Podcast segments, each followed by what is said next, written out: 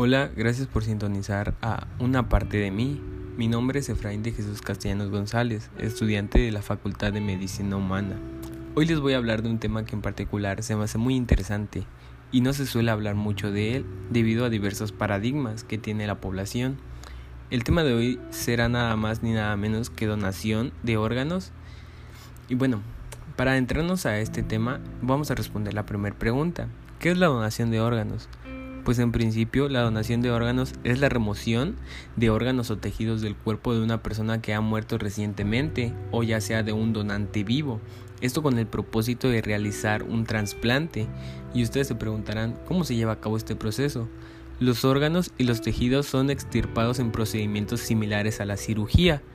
Personas de todas las edades pueden ser donantes de órganos y tejidos.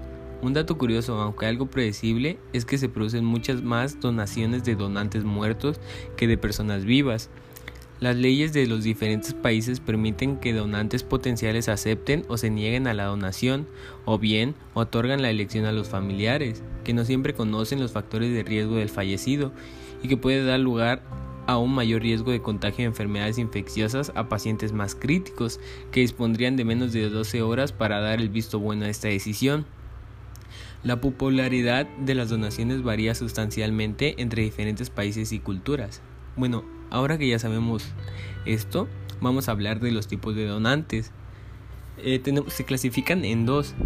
Tenemos al donante fallecido, este también se va a dividir en tres, que va a ser lo que sería la donación ordinaria, que aquel que en vida expresó su voluntad de donar todos o algunos de sus órganos y tejidos para que sean utilizados después de su muerte. Tenemos la donación extraordinaria, aquel que sus deudos autorizan la donación de todos o algunos de sus órganos y tejidos.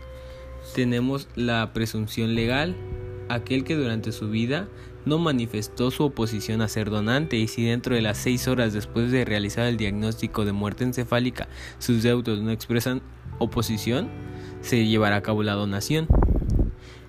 En, en el siguiente apartado tenemos lo que sería al donante vivo.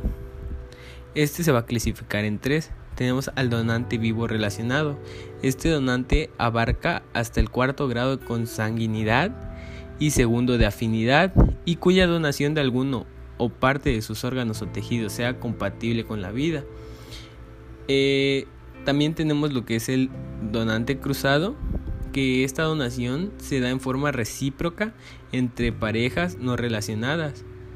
Tenemos al donante altruista, este es la persona que en vida dona un órgano a un receptor de la lista de espera cuya identidad no reconoce.